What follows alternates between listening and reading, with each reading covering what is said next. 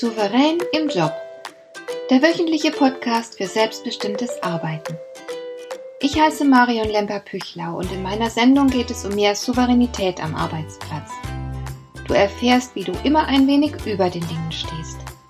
So kannst du deine Ziele erreichen, du bewahrst dir deine Selbstachtung und du ziehst mehr Befriedigung aus deiner Arbeit, obwohl all dem häufig so viel entgegensteht.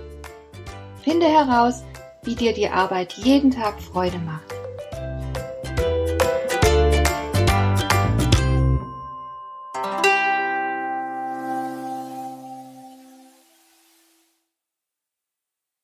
Ich hatte dir versprochen, dass ich dir in dieser Folge einige Denkfehler vorstellen werde. Ein sehr, sehr häufiger Denkfehler ist die sogenannte Kostenfalle. Das kennst du mit Sicherheit.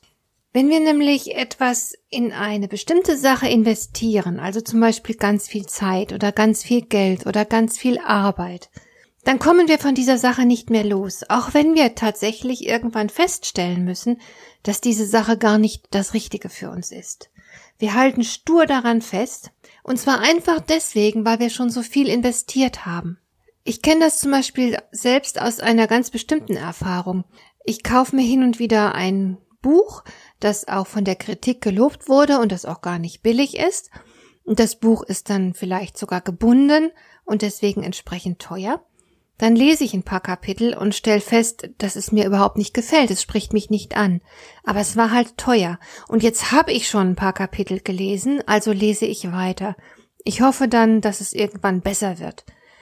Nachdem ich die Hälfte des Buches gelesen habe, gefällt es mir immer noch nicht, aber jetzt bin ich schon so weit, dass ich das Buch nicht beiseite legen will. Kennst du das? Bei einem einzelnen Buch ist das nicht weiter schlimm, aber es gibt eben auch Fälle, wo jemand zum Beispiel in einem Job arbeitet, den er nicht liebt. Er hat vielleicht anfangs große Hoffnungen gehabt, und jetzt arbeitet er schon eine ganze Weile in dem Job, hat viel gegeben, hat sich sehr engagiert, hat auch viele gute Beziehungen geknüpft an diesem Arbeitsplatz und eigentlich merkt er, dass die Arbeit ihm gar keinen Spaß macht. Aber jetzt kann er nicht mehr aufhören, weil er schon so viel investiert hat. Also bleibt er da und sitzt es weiter aus. Das ist sehr, sehr häufig. Aber wir sollten natürlich nicht weiter in eine Sache investieren, die sich als unbefriedigend herausstellt. Das ist irrational. Auch wenn wir schon viel in diese Sache investiert haben mögen. Was zählt, ist ja immer das Jetzt und die Zukunft. Es hat keinen Sinn darüber zu klagen, dass sie in der Vergangenheit nicht das Optimum geschaffen haben. Das würde eine Fehlinvestition nicht rechtfertigen. Denn du kannst immerhin noch die Gegenwart und die Zukunft beeinflussen. Du kennst sicher auch diesen Spruch, dass man schlechtem Geld kein Gutes hinterherwerfen soll. Und so soll man eben schlecht investiertem Engagement auch nicht noch mehr Engagement folgen lassen. Also, sei kritisch und einfach weil du denkst, du hättest zu viel in eine Sache hineingesteckt, heißt es noch nicht, dass du es dir nicht leisten kannst, die Sache einfach zu beenden. Der nächste Denkfehler, den ich dir beschreiben möchte, ist der sogenannte Überlebensirrtum. Im Alltag hören wir und sehen wir immer wieder Menschen, die große Erfolge feiern können. Tatsächlich sind vor allem die Erfolge von Menschen sichtbar, aber wenig Misserfolge. Wir finden zum Beispiel in den Buchhandlungen vor allem jede Menge Bücher vor, die von erfolgreichen Schriftstellern verfasst wurden. Was wir aber nicht sehen, das sind die Millionen von Manuskripten, die die Verlage abgelehnt haben. Und ich bin selbst Autorin, ich kann dir sagen, und ich bin selbst Autorin und kann dir sagen, es ist nicht so leicht, einen Verlag zur Zusammenarbeit zu bewegen. Dadurch, dass wir vor allem die Sieger sehen, dass wir vor allem die Erfolge sehen und die Menschen, die es geschafft haben, dadurch überschätzen wir die Erfolgswahrscheinlichkeit unserer eigenen Unternehmungen. Wir unterschätzen die ganzen Probleme, die daran hängen und die Schwierigkeiten, die sich auf dem Weg zum Erfolg stellen. Die Medien zeigen uns nicht so oft die Gescheiterten, es sei denn natürlich, es ist ein spektakuläres Scheitern. Aber die meisten werden uns gar nicht gezeigt. Die Medien berichten fast ausschließlich über die Erfolgreichen. Und das verleitet uns dann dazu, unsere eigenen Erfolgschancen zu überschätzen. Aber wir sollten natürlich auf das Risiko achten. Und obwohl wir Risiko eingehen müssen, sollte uns klar sein, wie groß dieses Risiko sehr wahrscheinlich ist. Es ist also gut, auf der Grundlage einer realistischen Erfolgsaussicht zu handeln. Und ganz besonders gefährlich kann es sogar werden, Wenn du selbst erfolgreich bist, dann neigst du nämlich sehr wahrscheinlich dazu, dir selbst den Erfolg zuzuschreiben. Das tun wir alle. Oftmals ist aber der Zufall im Spiel. Die Folge, wir überschätzen uns und wir ziehen zudem die falschen Schlüsse über erfolgsrelevante Faktoren. Das macht dann weitere Erfolge eher unwahrscheinlich. Deswegen ist es ratsam, ein bisschen kritisch zu sein, realistisch zu sein und sich hinsichtlich der Risiken nichts vorzumachen. Der dritte Denkfehler, über den ich hier sprechen möchte, ist die Neigung zur Selbstüberschätzung. Das ist wirklich erstaunlich. Die Menschen wissen tatsächlich weniger, als sie zu wissen glauben. Und diese Diskrepanz ist bei sogenannten Experten sogar besonders groß. Die haben nämlich noch weniger Zweifel als der Durchschnittsmensch. Da gibt es ganz lustige Studien, zum Beispiel behaupten angeblich 84 Prozent der französischen Männer, sie seien überdurchschnittlich gute Liebhaber. Statistisch betrachtet müssten es genau 50 Prozent sein. Und kaum ein Großprojekt ist schneller fertig oder billiger als geplant. Stattdessen ist alles teurer und es dauert länger. Denk bloß an den Berliner Flughafen, aber da gibt es unendlich viele Beispiele. Was sehr interessant dabei ist, es gibt keine entsprechende Tendenz zur systematischen Selbstunterschätzung.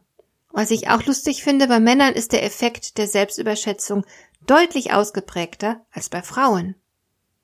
Und was mich persönlich besonders beeindruckt hat, sogar Pessimisten neigen zur Selbstüberschätzung, allerdings in geringerem Ausmaß als Optimisten, aber Pessimisten sind keinesfalls Realisten, wie sie gerne von sich glauben. Das heißt, wir sollten Experten nicht so wahnsinnig viel Glauben schenken, ein bisschen kritischer sein. Und wir sollten bei unseren eigenen Plänen ein bisschen mehr vom pessimistischen Szenario ausgehen, nicht ganz so zuversichtlich sein. Und dann haben wir eine Chance auf eine realistische Beurteilung der betreffenden Situation. Der nächste Denkfehler, den ich dir vorstellen möchte, ist der sogenannte Planungsirrtum. Und das ist ein Denkfehler, den ich persönlich sehr, sehr häufig begehe. Ich weiß nicht, wie es dir da geht. Wir tendieren grundsätzlich dazu, uns zu viel vorzunehmen. Jetzt haben Forschungen gezeigt, wenn wir eine Aufgabenliste für den Tag haben, dann schaffen wir es im Allgemeinen nur an jedem zwanzigsten Tag, alle Punkte auf der Liste abzuarbeiten. Und diese Selbstüberschätzung scheint recht konstant zu sein. Das ist erstaunlich, denn unsere negative Erfahrung könnte uns ja was lehren. Dem ist aber nicht so. Wir nehmen uns jeden Tag aufs Neue zu viel vor. Warum bloß lernen wir hinsichtlich unserer Zeiteinteilung nicht aus unserer Erfahrung? Witzigerweise ist dieser Planungsirrtum sogar noch ausgeprägter, wenn Menschen kooperieren. Wir überschätzen uns bei dem, was wir glauben schaffen zu können. Nochmal die Frage, warum ist denn das so? Das liegt zum einen sehr wahrscheinlich am Wunschdenken. Wir wollen so sehr den Erfolg, wir wollen es so gerne schaffen, dass wir einfach nicht bereit sind, uns die Hindernisse genau anzuschauen.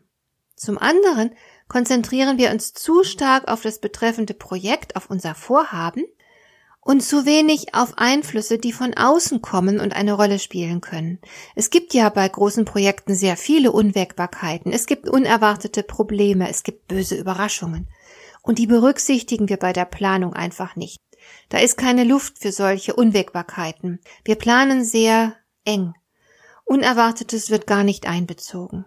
Was könnte helfen? Naja, die eigene Erfahrung vor allem. Du könntest zurückschauen auf vergleichbare Vorhaben und die gemachten Erfahrungen dann bei der aktuellen Planung berücksichtigen.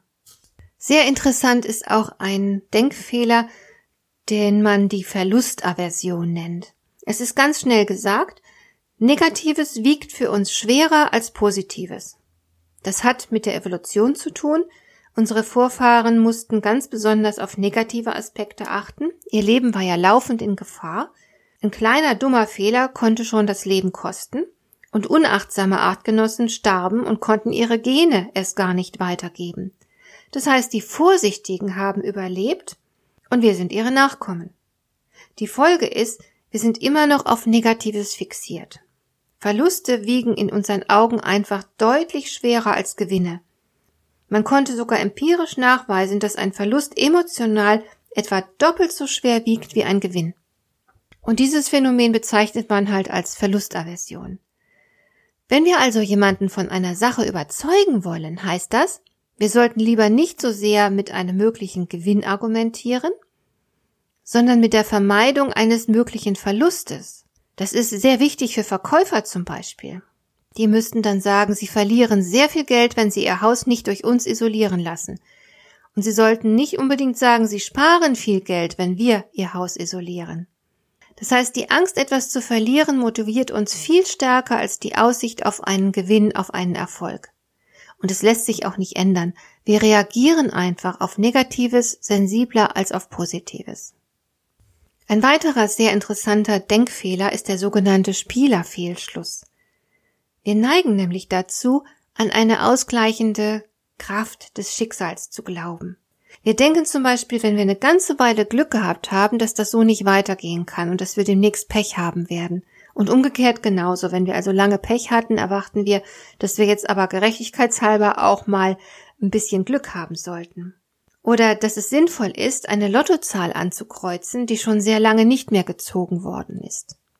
Hier gibt's einen netten Witz dazu. Ein Mathematiker nimmt auf jedem Flug eine Bombe mit ins Handgepäck, weil er sich nämlich sagt, die Wahrscheinlichkeit, dass eine Bombe im Flugzeug ist, ist sehr gering. Aber die Wahrscheinlichkeit für zwei Bomben liegt nahezu bei Null. Und deswegen fühlt er sich sicher. Angenommen, ich werfe dreimal eine Münze und jedes Mal landet sie auf dem Kopf. Ich zwinge dich jetzt, 1000 Euro auf den nächsten Wurf zu setzen. Setzt du jetzt auf Kopf oder setzt du auf Zahl? Die meisten Menschen würden jetzt ohne zu zögern auf Zahl setzen. Dabei ist tatsächlich Kopf genauso wahrscheinlich. Und das genau ist der Spielerfehlschluss. Das Entscheidende dabei ist die Frage, ob die Ereignisse unabhängig voneinander sind oder nicht. Und das sind sie halt sehr oft nicht. Wenn du beispielsweise in deiner Firma dreimal hintereinander einen schlechten Chef hattest, dann wird der vierte wahrscheinlich auch nicht besser werden, obwohl du es wahrscheinlich verdient hättest, auch zur Abwechslung mal einen guten Chef zu haben. Aber es ist sehr wahrscheinlich so, dass die Auswahlprozesse in der Firma dazu führen, dass schlechte Leute in Führungspositionen kommen. Und wenn du also dreimal hintereinander einen schlechten Chef hattest, ist es sehr wahrscheinlich, dass der vierte auch nicht viel besser wird. Und zum Schluss möchte ich dir noch einen Denkfehler aufzeigen, der sehr, sehr verbreitet ist und den du bestimmt auch bei vielen Menschen, auch bei dir selbst immer wieder erkennen kannst.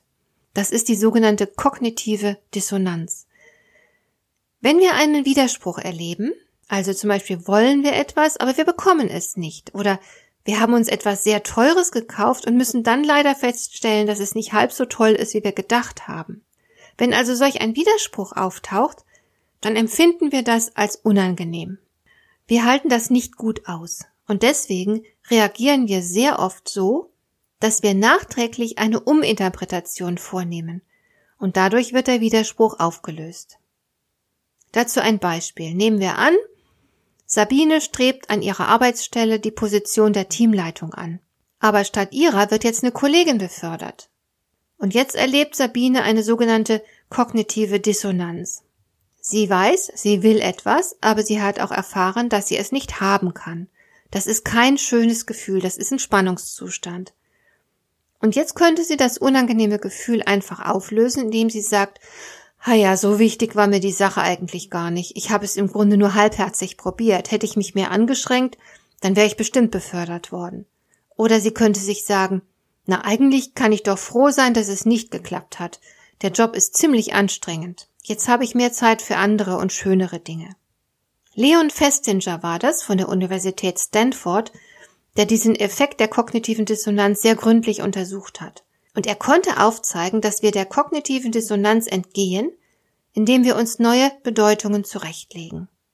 Das heißt, in unserer Wahrnehmung verschwinden dann die Widersprüche und es geht uns wieder gut. Das ist viel angenehmer, als sich einzugestehen, dass etwas anders als gewünscht abläuft. Und auf diese Weise täuschen wir uns oft und sehr erfolgreich. So, das waren mal sieben Denkfehler. Es gibt natürlich noch eine ganze Menge anderer. Was ich dir am Ende einfach nur raten möchte, ist, sei ein bisschen kritisch gegenüber deinem eigenen Denken. Dir gefällt dieser Podcast? Dann bewerte ihn doch mit einer Sternebewertung und Rezension in iTunes. Das hilft einerseits, diese Sendung noch weiter zu verbessern andererseits sie für andere Interessierte noch sichtbarer zu machen.